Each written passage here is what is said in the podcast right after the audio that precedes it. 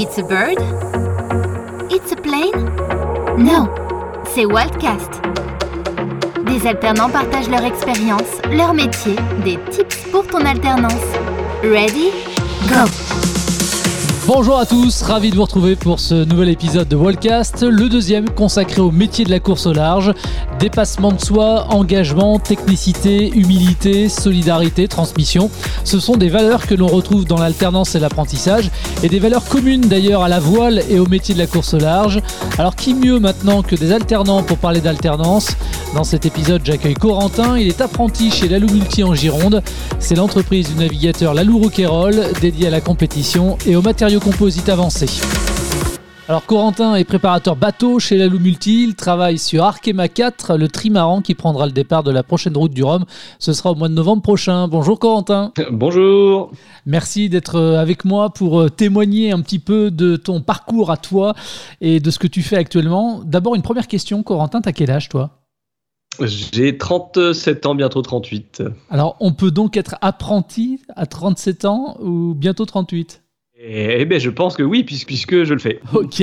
Donc, tu suis actuellement une formation en BEP, JEPS, voile légère. Où est-ce que tu suis cette euh, formation? Et puis, on parlera un peu après de ton parcours. C'est le club de voile de Bordeaux-Lac qui a mis en place cette formation depuis déjà de nombreuses années. Toi, ton parcours avant, c'était quoi, euh, Corentin? Euh, J'ai fait un DMA régie du spectacle, qui est un peu l'équivalent du BTS audiovisuel, mais plutôt spécialisé dans le spectacle vivant. Donc, j'ai fait ça à la sortie de mon bac. Et donc, euh, j'ai fait du coup de la régie lumière pendant une dizaine d'années. Alors, tu me vois venir, comment est-ce qu'on passe de la régie lumière pendant euh, une dizaine d'années à des métiers comme ça euh, autour de, de, la mer, de la voile? Alors, en fait, depuis que je suis tout petit, je suis quand même assez passionné par pas mal de choses qui se passent sur l'eau. Même si j'ai pas fait beaucoup de bateaux étant jeune, j'ai été fan de planche à voile. Bon, c'est quand on est gamin qu'on a des posters dans sa chambre, mais euh, du coup j'avais déjà un attrait pour cette partie-là de la voile, pour ce support. Après, je fais euh, énormément de kite depuis euh, quelques années. Du coup, je me suis mis au foil, un peu de surf aussi, beaucoup de choses qui se passent sur l'eau et aussi beaucoup de choses liées au vent, un peu de parapente et de choses comme ça. Donc finalement, la voile euh, il manquait juste un petit maillon à connecter pour rentrer là-dedans, mais il y avait une base, il y avait un socle. Voilà, c'est pas un hasard en tout cas ce que tu es en train de nous dire.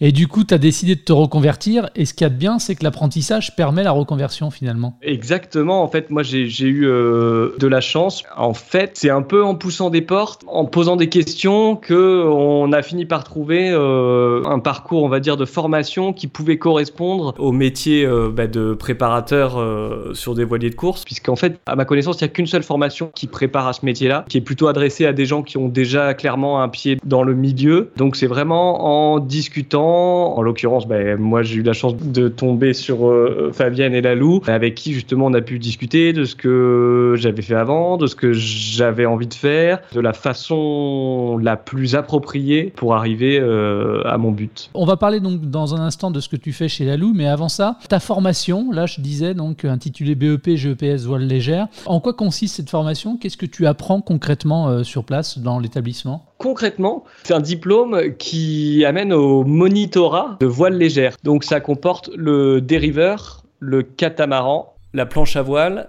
et un peu de voilier habitable sportif. Les débouchés avec le diplôme, c'est du, monitorat, de l'enseignement de la voile dans des clubs de voile. J'imagine que du coup, tu vas vouloir savoir quel est le lien entre mon diplôme, ce diplôme-là, on va dire la partie formation et la partie professionnelle en entreprise. Exactement. Il se trouve que moi, je viens pas du milieu de la voile. Je n'ai pas de base en voile, en bateau, en connaissance des bateaux, de la navigation et tout ça. Et pour être préparateur, il y a quand même en partie besoin de connaître les bateaux, de connaître leur fonctionnement, savoir un maximum ce qui se passe à bord, de savoir un maximum de choses pour pouvoir être au service derrière du skipper et des navigants. Alors comment est-ce que tu as réussi à rentrer en contact avec la Loulou Kerol, le navigateur multiprimé hein, dont on ne présente plus le palmarès? Et puis qu'est-ce qui t'a donné ensuite l'envie d'aller bosser comme apprenti chez Lalo Multi? Dans mon métier de régisseur euh, lumière euh, et, créateur lumière, j'y trouvais plus, on va dire, 100% des choses importantes pour moi dans mon métier. Donc j'ai réfléchi, j'ai dit, ah bah il me manque des choses, euh, qu'est-ce qui me manque? Puis bon, en passant du temps à réfléchir à tout ça, je fais, bon, finalement, j'aime beaucoup être sur l'eau, j'aime ce qui est lié à la mer, j'aime ce qui se passe avec le vent. Bon, ben, la voile, c'est quand même quelque chose de super. Bon, dans la voile, qu'est-ce que j'aime? Ah, ben, Il y a quand même tout l'aspect sportif, compétition, que je trouve hyper intéressant, innovation, technologie. Enfin, ça, on va dire que ça regroupait clairement tous mes centres d'intérêt. Donc, à partir de là, je me suis dit, bon, ben, euh, qui je peux aller voir? Euh, Déjà pour parler euh, bateau, donc ben, les chantiers. Donc, je suis allé, c'est tout bête, hein, on partait avec ma famille du côté du Verdon-sur-Mer. On prenait un café sur le port. ben, je suis allé voir quelqu'un qui bossait sur un bateau. oui, bonjour, je voudrais juste parler avec vous. c'est quoi votre métier? Qu'est-ce que vous faites? Il se trouve que ce chantier-là était le chantier qui est en face de celui de la Lou Multi. Ils étaient sur la, fin de la construction du trimaran. Je voyais, il y avait une émulation euh, incroyable et je me disais, ah, bah, ça a l'air sympa aussi. Et puis, bah, j'ai pris un peu mon courage à deux mains et puis je suis allé voir Lalou à un moment où il avait cinq minutes en lui demandant un peu, bah, en gros, euh, qu'est-ce qu'il faut pour venir travailler chez vous? Quelles sont les, en gros, les compétences, les profils, comment on peut faire? Et puis, bah, Lalou m'a dit, bah, écoute, si tu veux, euh, t'as qu'à venir deux semaines, faire un stage, tu verras comment c'est. Alors, tu as pu voir comment c'était et d'ailleurs, ça t'a plu, hein en tout cas, ce qui est vraiment génial, c'est que l'on t'a fait confiance, on t'a ouvert les portes, alors que tu n'étais pas du tout dans le milieu. Hein. Ah oui, moi je trouve ça euh, complètement incroyable. Hein. Je, je mesure tout à fait la chance, je sais pas, où c'était le bon moment, ou enfin bon, il y a plein de choses qui font que tant mieux ça s'est fait quoi. Bah, ça s'est fait, mais tu sais, les opportunités on les saisit, mais parce qu'on va les chercher aussi. Il faut aller chercher les choses et il faut les essayer en fait quand on le peut. De faire des petits stages comme ça en immersion dans des domaines assez variés, bah, ça, ça, permet aussi de voir, euh, de voir assez vite si ça le fait, si ça le fait pas. Euh, et, effectivement, ça, à n'importe quel âge, je pense que ça peut être intéressant. Quoi. Donc, du coup, en rejoignant euh, la Lou, concrètement, en ce moment, tu fais quoi là-bas? Tu bosses sur quoi? Actuellement, le trimaran, il a fini la saison par la Transat Jacques Vabre. Une fois qu'il finit euh, une saison, il y a ce qu'on appelle un chantier d'hiver. On met le bateau à sec et en fait, on fait, euh, on va dire, une révision complète du bateau et du gréement, vraiment en allant chercher tout ce qui pourrait être défectueux, surtout là, c'est du composite. Donc, il faut bien vérifier que structurellement rien n'a bougé. Il y a des choses qu'on voit pas forcément à l'œil nu, donc euh, qu'il faut vraiment vérifier euh, soigneusement. Tout ce qui est accastillage, il y a des choses qu'on fait toute l'année, mais là on va dire que c'est vraiment un moment où on le, fait à fond. Et puis euh, là cette année, il y a quelque chose d'un peu particulier, c'est que le sponsor change sa charte graphique, donc toute la décoration du bateau change également. Ce qui veut dire qu'en fait là, faut vraiment mettre le bateau à nu pour pouvoir restiquer, repeindre.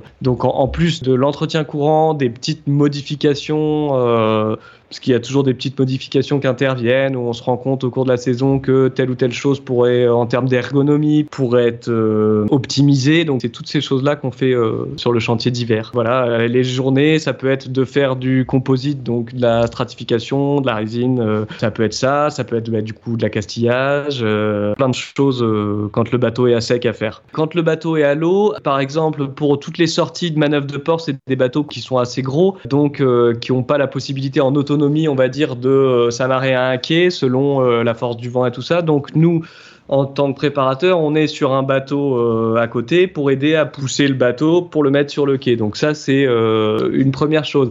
Imaginons tout bêtement, euh, le bateau fait une course, il casse, il y, a par exemple des espèces de fenêtres qui protègent de l'eau, elles se cassent, bon bah il faut du coup réparer la, partie cassée.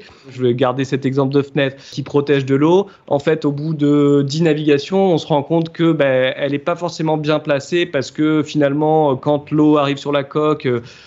elle va plutôt euh, être dirigée euh, sur la tête du skipper. Donc il faut, euh, pour le protéger, bah, il va falloir redéplacer cette même fenêtre pour trouver l'endroit où elle sera le plus adaptée on va dire, aérodynamiquement et pour sa fonction initiale qui est de protéger le skipper.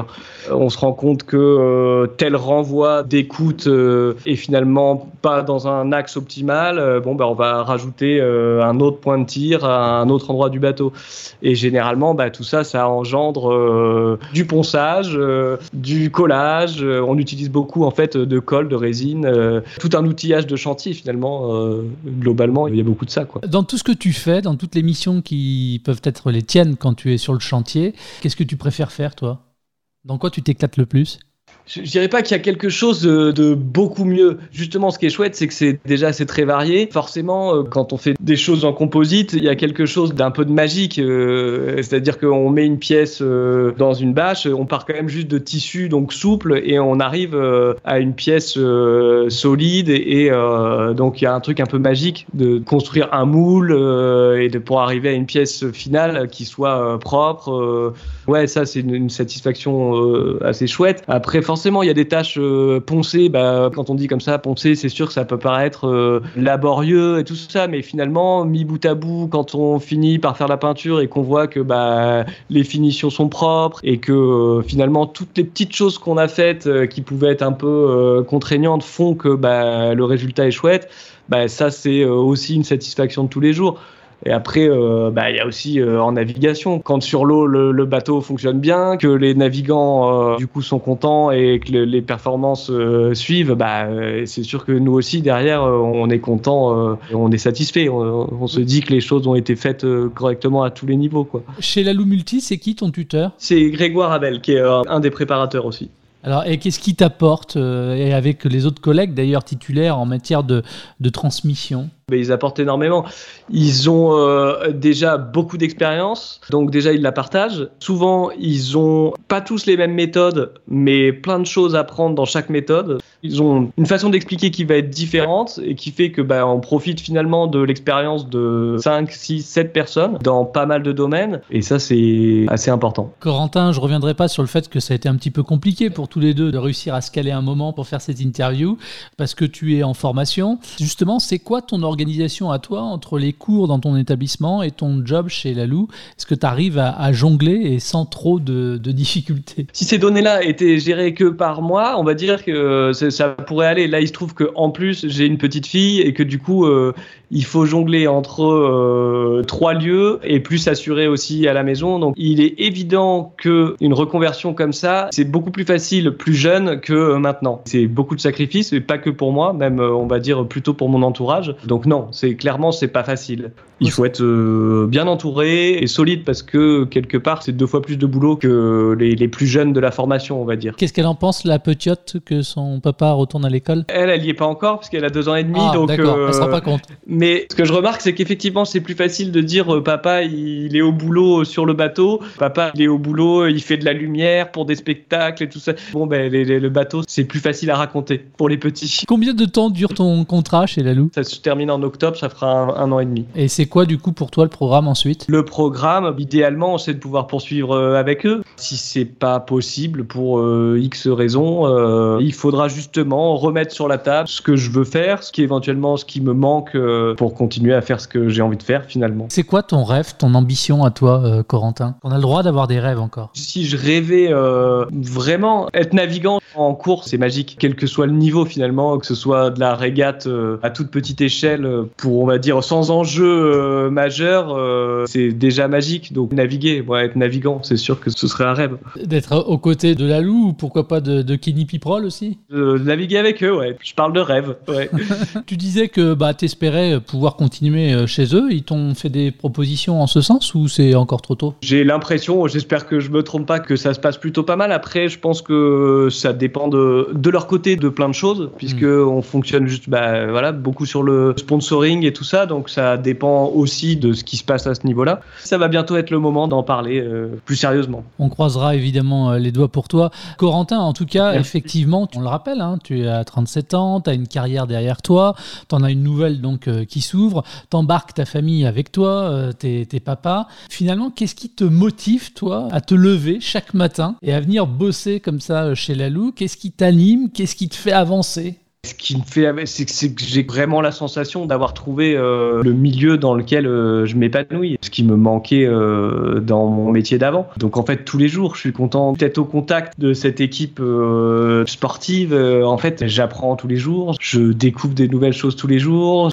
Non, c'est assez, assez magique. Parfois, je me dis, mais si je m'étais réveillé plus tôt, j'aurais peut-être plus justement pu accrocher mes rêves. voilà, mais faut pas avoir de regrets. Je suis très content de ce que je faisais avant aussi. J'ai justement, j'ai réuni tout ce que j'aimais dans mon ancien métier avec ce qui me manquait. Donc c'est ça, ouais. Jusqu'à maintenant, euh, tous les matins, c'est effectivement, je suis, je suis content d'y aller, quoi. T'as le smile. Ouais. Corentin, quelles sont pour toi les qualités requises pour réussir son alternance euh, où tu es en ce moment, mais de manière générale, d'après toi? De manière générale, je pense qu'il faut beaucoup de sérieux pour réussir son alternance. Je dirais quand même vraiment principalement de la motivation, de savoir pourquoi on est là. Généralement, quand on choisit l'alternance, c'est quand même on veut avoir un pied direct dans l'entreprise, on va dire. Donc, euh, ouais, vraiment de la motivation. Et finalement, les avantages pour toi de l'alternance? Ce que ça t'a apporté, ce que ça t'apporte en ce moment Quelque chose d'extrêmement varié. Alors moi je suis un peu un cas particulier parce que le diplôme que je prépare ne euh, correspond pas au métier que j'exerce dans l'entreprise, mais du coup c'est extrêmement varié.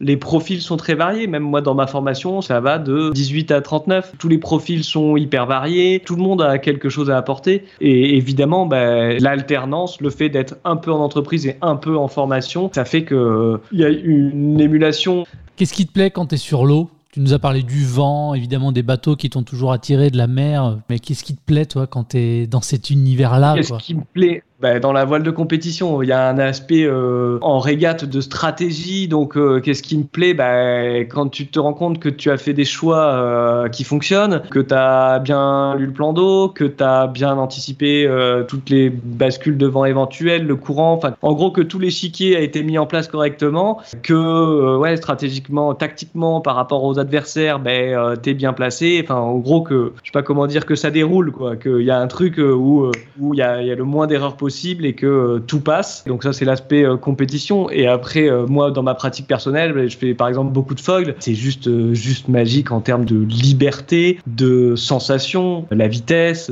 tout ça sur l'eau, ça, c'est magique. Tu, tu bosses aujourd'hui pour t'éclater, quoi. Actuellement, oui. Mais c'est super important d'entendre ça. Bah oui. Corentin, ce sera ma dernière question avant de te remercier, évidemment. Qu'est-ce qu'on peut te souhaiter pour la suite? De continuer à être heureux d'aller d'aller faire ce que je fais tous les jours quoi de continuer à apprendre à apprendre tout le temps. Je crois que ça s'arrête jamais d'apprendre. Merci beaucoup Corentin. Et ben, merci à toi. Merci également à vous de votre fidélité à Wildcast et on se retrouve très rapidement pour un nouvel épisode. Salut. C'était Wildcast, le podcast de Walt sur l'alternance. À la recherche d'une orientation, une formation, un job en alternance Rendez-vous sur walt.community